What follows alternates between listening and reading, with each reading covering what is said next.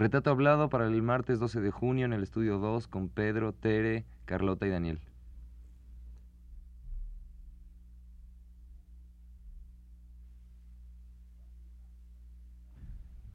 Radio UNAM presenta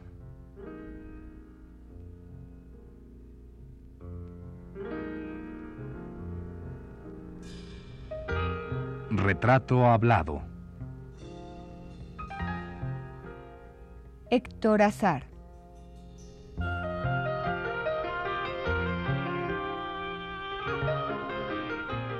Un reportaje a cargo de Elvira García.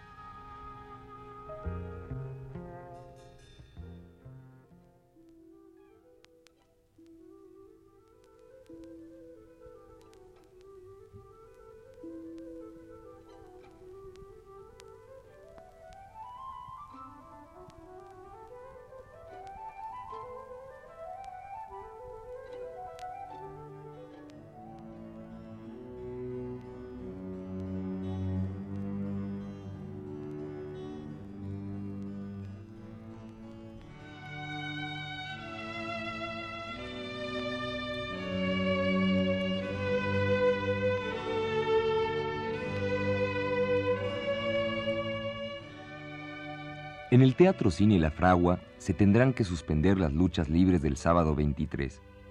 Viene la compañía de don Fernando Soler y él actuará en persona. Que se remangue la pantalla y se amontonen las cuerdas del ring en el rincón de la esquina que da a la cárcel. Con ellas tápales los hoyos a las ratas, no sea que anden paseando en plena escena como la otra vez.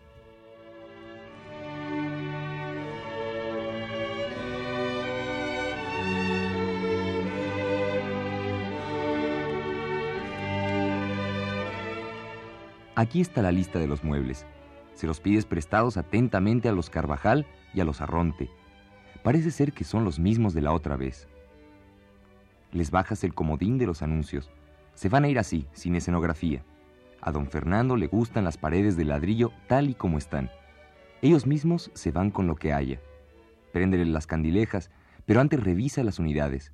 No te olvides conectar la bomba de emergencia y que lo diga claro el carro del sonido que va a haber una bomba nueva de luz y que no se suspenderá la función haya o no haya corriente.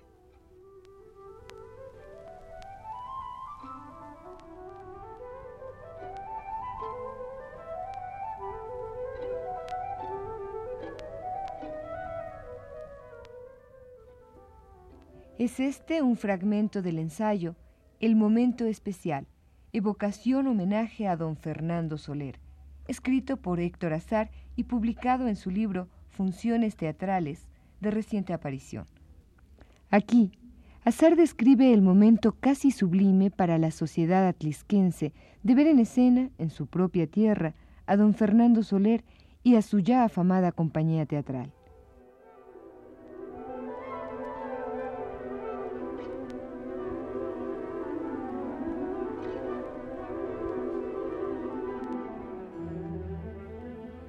Echando mano del humor y la ironía finamente manejados, Héctor Azar rememora ese día, fecha también determinante para el propio Azar. Aquel niño de seis o siete años que de la mano de su madre y flanqueado por su hermana, descubrió por primera vez el gran teatro.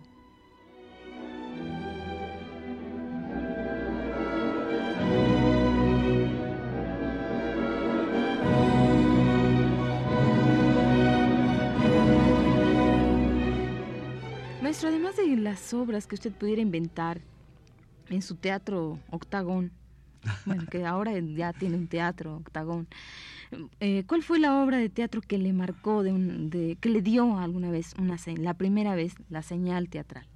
Una obra ya es. Yo creo, ah, que no fuera yo el, el autor. no, yo, yo pienso que muchas, muchas. Particularmente las que... Mira, yo me refería a don Fernando Soler, que llegó a Atlisco más o menos cuando yo tenía siete años. Bueno, yo me acuerdo de esa vez, ¿no? Que llegó ahí con un culebrón sensacional en donde era obligación llorar, porque, pues, aunque no entendiéramos nada, yo pienso que eso fue muy, muy impactante. Otra vez que mi maestro de cuarto año me empujó al escenario para hacer un tinterillo Y yo no, no me imagino cómo pude aprenderme tanto y cómo, cómo pude pararme frente a todo el teatro, cine La Fragua de Atlisco. Y bueno, fue una, una consagración, debut y retirada hacia la más absoluta de las timideces, te lo advierto. Pero yo pienso que fue alguna de don Fernando, porque a mí me impactó mucho don Fernando Soler. ¿Pero qué encontraba usted en esa obra? ¿qué, fue lo que más le impactó? Más que nada el melodrama, la capacidad de expresar, la facilidad para el llanto, que, era, que era el tono general del medio tono social al que yo pertenecía. Como miembro de una familia pequeño burguesa, ¿verdad? no, no demasiado distante del, del, de la alta burguesía, pero tampoco del, del mundo del desamparo, de los bajos fondos. Una pequeña burguesía poblana, chicharronera también, desde luego, ¿no? Muy peculiar, muy peculiar. Entonces, el, el melodrama, que todavía tenemos que seguirlo admitiendo, como forma de expresión masiva, el melodrama era lo que más afectaba, yo pienso. Yo pienso, el que don Fernando Soler dijera sangre por aquí, sangre por allá, y el hijo de mis entrañas, ¿dónde está? Bueno, eso era trepidante. Eso era trepidante, definitivamente trepidante. O los trémulos de doña, los trémulos de doña Pura Córdoba, por ejemplo. O te repito, de, de Emma Telmo en Ave sin Anita de Montemar. Pues eso es, eso marca, eso sella como de esos fierros con el ganado, ¿no? Eso son quemaduras de quinto grado que no las registra el código penal, ¿no? No alcanza una vida para, para borrar esas quemaduras.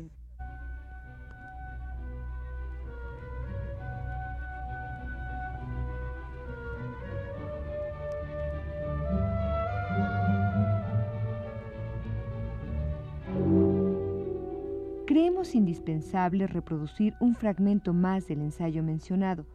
Al escucharlo, usted estará de acuerdo con nosotros en que dicho fragmento describe de cuerpo entero no solo al niño que azorado acompañaba a su madre al teatro, sino que descubre al narrador, al dueño de la magia en la punta de la pluma. ¿Quiere usted acompañarnos a escucharlo?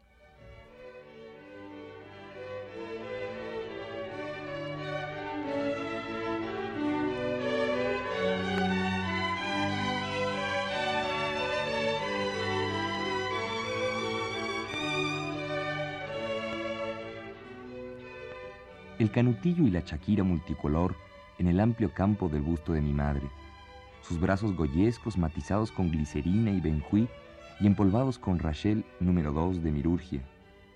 Ese olor a flores viejas, a flores rancias, a flores negras del destino que nos apartaron sin piedad. Ahí estaba yo, mi cabeza recargada en el pasamanos del palco, escuchando sin ver ni entender las cataratas verbales de don Fernando, sus diálogos sin misericordes y divinos con su sagra esposa y su trupe, esperando el momento especial en que don Fernando Soler sentenciara en pleno campo de batalla, rodeado de cadáveres, sangre por aquí, sangre por allá, y el hijo de mis entrañas, ¿dónde está?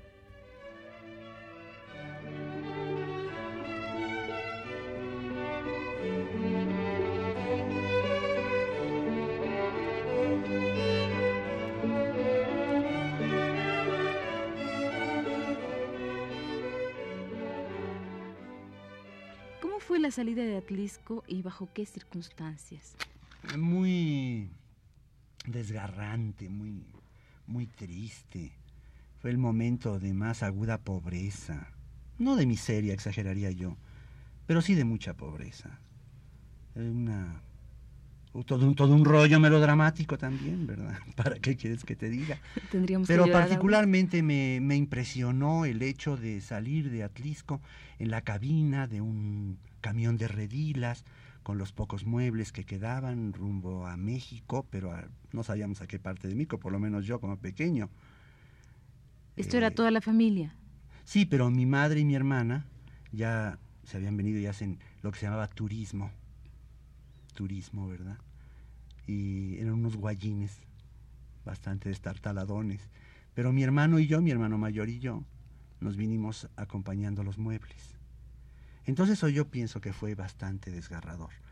Lo único realmente interesante que registré de ese momento en donde yo sentía que Atlisco había perdido su luz, que tú sabes que es uno de sus privilegios mayores, ¿verdad? El elogio de la luz, eso es mi pueblo.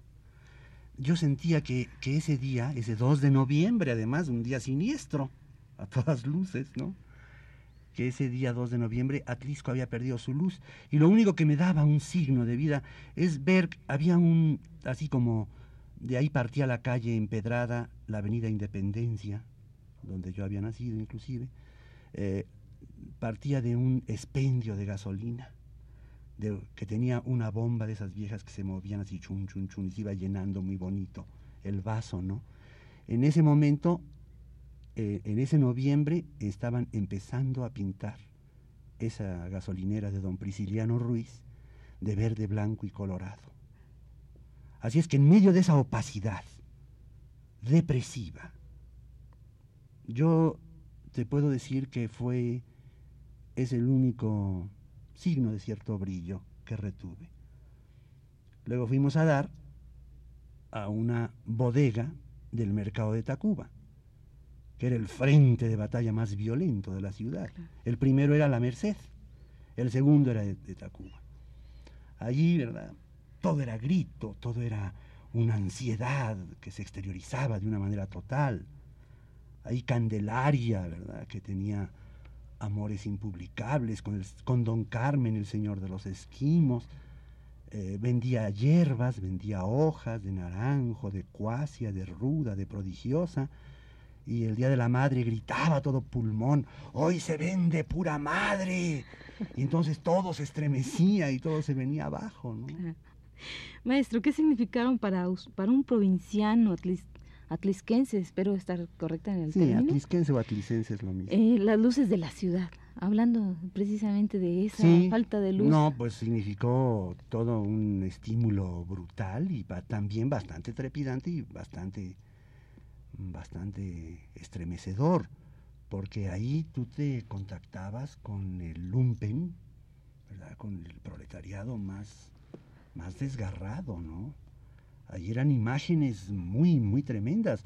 Eh, Tacuba en ese momento, o la novena delegación, era la escala para llegar a los cuarteles, viniendo del centro, por la calzada de México-Tacuba, después de haber pasado el árbol de la noche triste y llegar y bajarte ahí en medio de una serie de puestos de hojas, de café, ¿verdad? Donde estaban los travestis con sus grandes arracadas, sus muy, muy bien pintados, con sus fichús calentándose en el brasero, y de ahí te ibas o para los panteones, para el español, para el moderno, etcétera, o para los cuarteles, o para Tlalnepantla, o para Puente de Vigas era una diáspora desgarradora y tremebunda. Lo único que lo alivianaba un poco era el salón obrero, con el artista de las familias, con Zavala, ¿verdad? El artista de las, de las familias, que fue un precursor del travestismo en México, sensacional e insuperable, perfectamente caracterizado de, de María Félix, cantando Estamos en paz, yo ya te pagué todo tu cariño.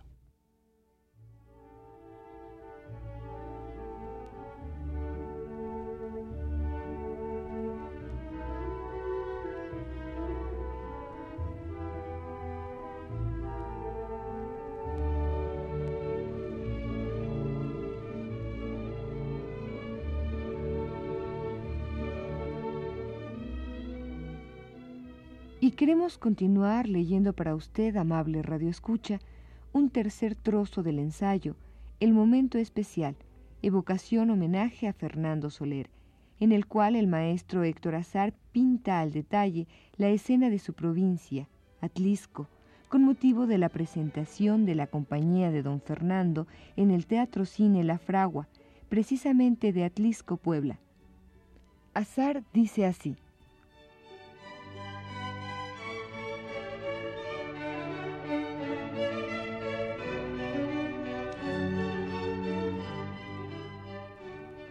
Ahora la diestra mano de mi madre se introduce en el interior sin hurgar demasiado, para que el pañuelo emerja clemente y solemnísimo, lento y tan suave como un hilo de seda que tomara las gargantas infantiles por asalto. Ahora llega al ojo grisáceo de mi madre, de donde empieza a resbalar la más cautiva lágrima de la noche teatral, para que al ser absorbida en el lino húmedo y venturoso, mi hermana y yo comprendiéramos que esa era la orden, luminosa señal para dar cauce a todo el llanto acumulado, que solo el teatro puede provocar, para que soltáramos raudales de lágrimas ininteligibles, sin saber por qué.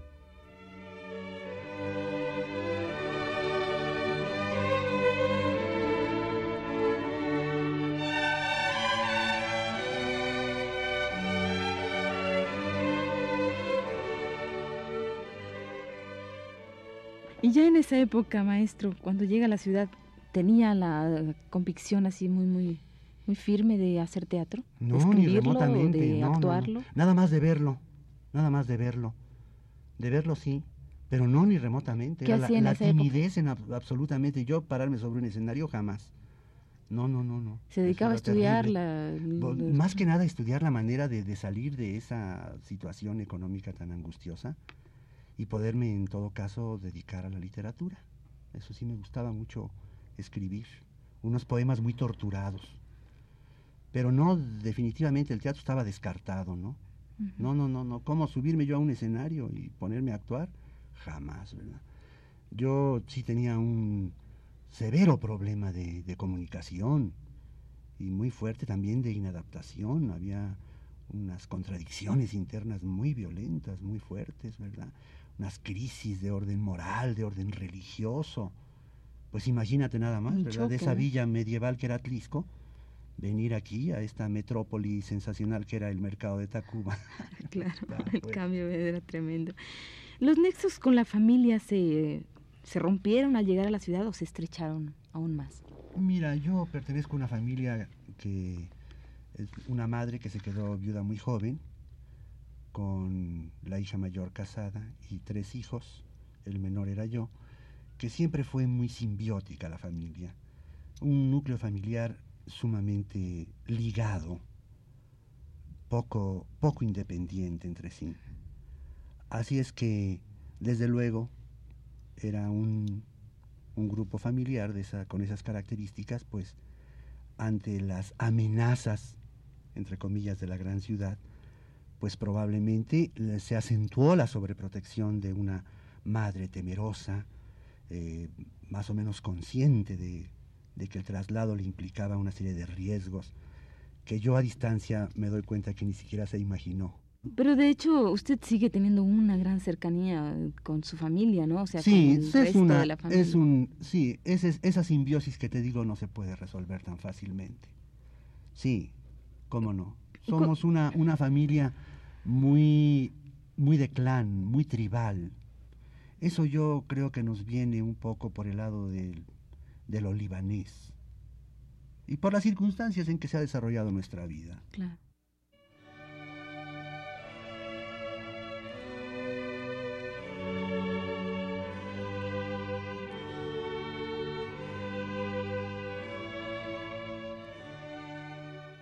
¿Cuáles fueron sus primeras actividades teatrales? ¿Hubo algún, algún paso por escuelas de teatro, algunos maestros? Mira, en la adolescencia, como a los 17, a los 18 años, en 1947 o 48, yo tenía muchas ganas de estudiar literatura y yo no sabía dónde. Entonces vi en el IMBA que decía Departamento de Teatro y Literatura. Entonces vi que había una escuela de teatro. Y yo dije, pues también aquí se ha de estudiar literatura, y no nada más en la escuela de teatro.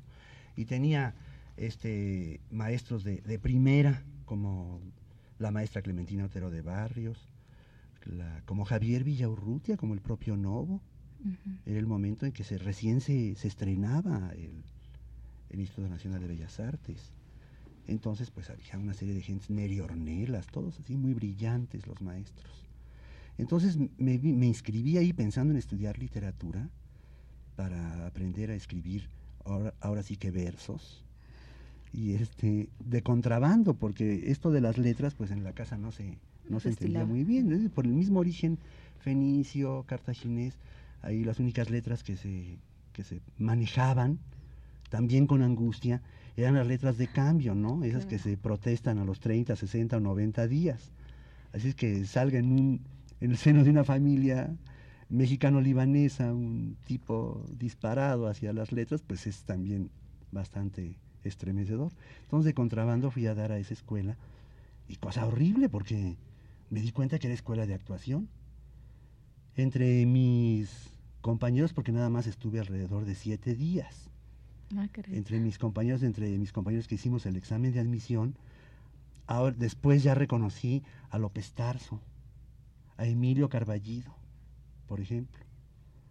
Marta Ofelia Galindo ya se había debutado como niña precoz ah, sensacional, ¿sí? Y yo me había enamorado de todas esas gentes que estaban haciendo el teatro en una temporada de Teatro Universal que dirigió Novo, sensacional, que se hizo en el Bellas Artes, eh, ante 13 o 14 espectadores, en la sala mayor de Bellas Artes, ¿no? Entonces, yo ya muy angustiado porque mm, dije de un momento a otro me van a decir, a ver, pase usted allí enfrente y haga algún algún juego teatral o cosa por el estilo, yo no voy a saber qué voy a hacer, el ridículo. Entonces me acerqué a Villa Urrutia, con mucho conflicto de mi parte. Y entonces le dije, maestro, este, yo quisiera que platicar con usted un momento, porque fíjese que yo no, ve, yo no quiero estudiar teatro, a mí no me interesa el teatro, yo quiero estudiar literatura. Esta segunda parte yo creo que no la, no la escuchó porque él se volteó y con esa actitud tan peculiar, tan un poco arrogante, ¿no? En fin, no sé. Me dijo, no, no, no, no, no, no estudies teatro, ¿no? Porque no tienes perfil. Entonces eso, eso para mí fue una señal. ¿Se refería a la nariz?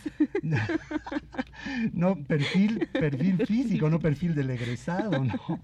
Entonces, si hubiera sido un poco sano en ese momento, yo le hubiera contestado, ¿qué le pasa, poeta? Pues, perfil es lo que me sobra, ¿no? Y a esa altura ya me había crecido la nariz y claro, él me decía, no, no, no me tomó en cuenta y se fue caminando. Entonces yo salí de ahí, pues, definitivamente con el teatro, nada. Y luego comencé a, me metí a la Facultad de Filosofía y Letras, a estudiar letras con el fin de, hacer poesía. Sí, sí, de ser literato, de ser escritor. Sí. Y al poco tiempo me invitaron a dar unas clases. Y esa es la llegada de, así, del maná del cielo.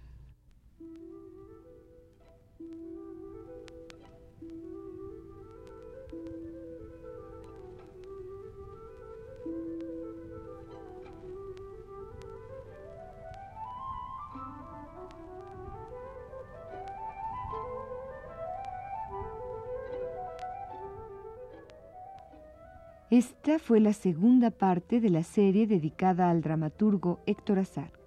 Le invitamos a escuchar la tercera el próximo martes a las 21.15 horas.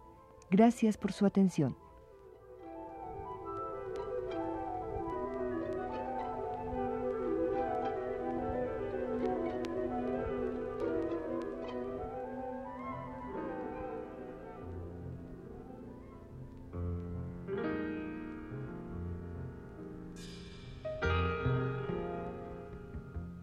Radio UNAM presentó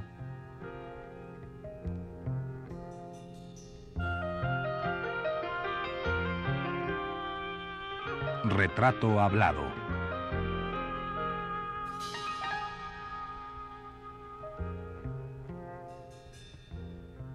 Héctor Azar.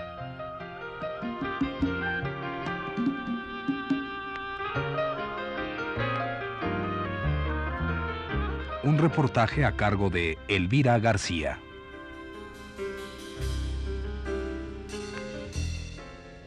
Grabación y montaje Pedro Bermúdez y Abelardo Aguirre, en las voces de Daniel Cubillo y Carlota Villagrán, una producción de Radio UNAM realizada por Teresa Solorio.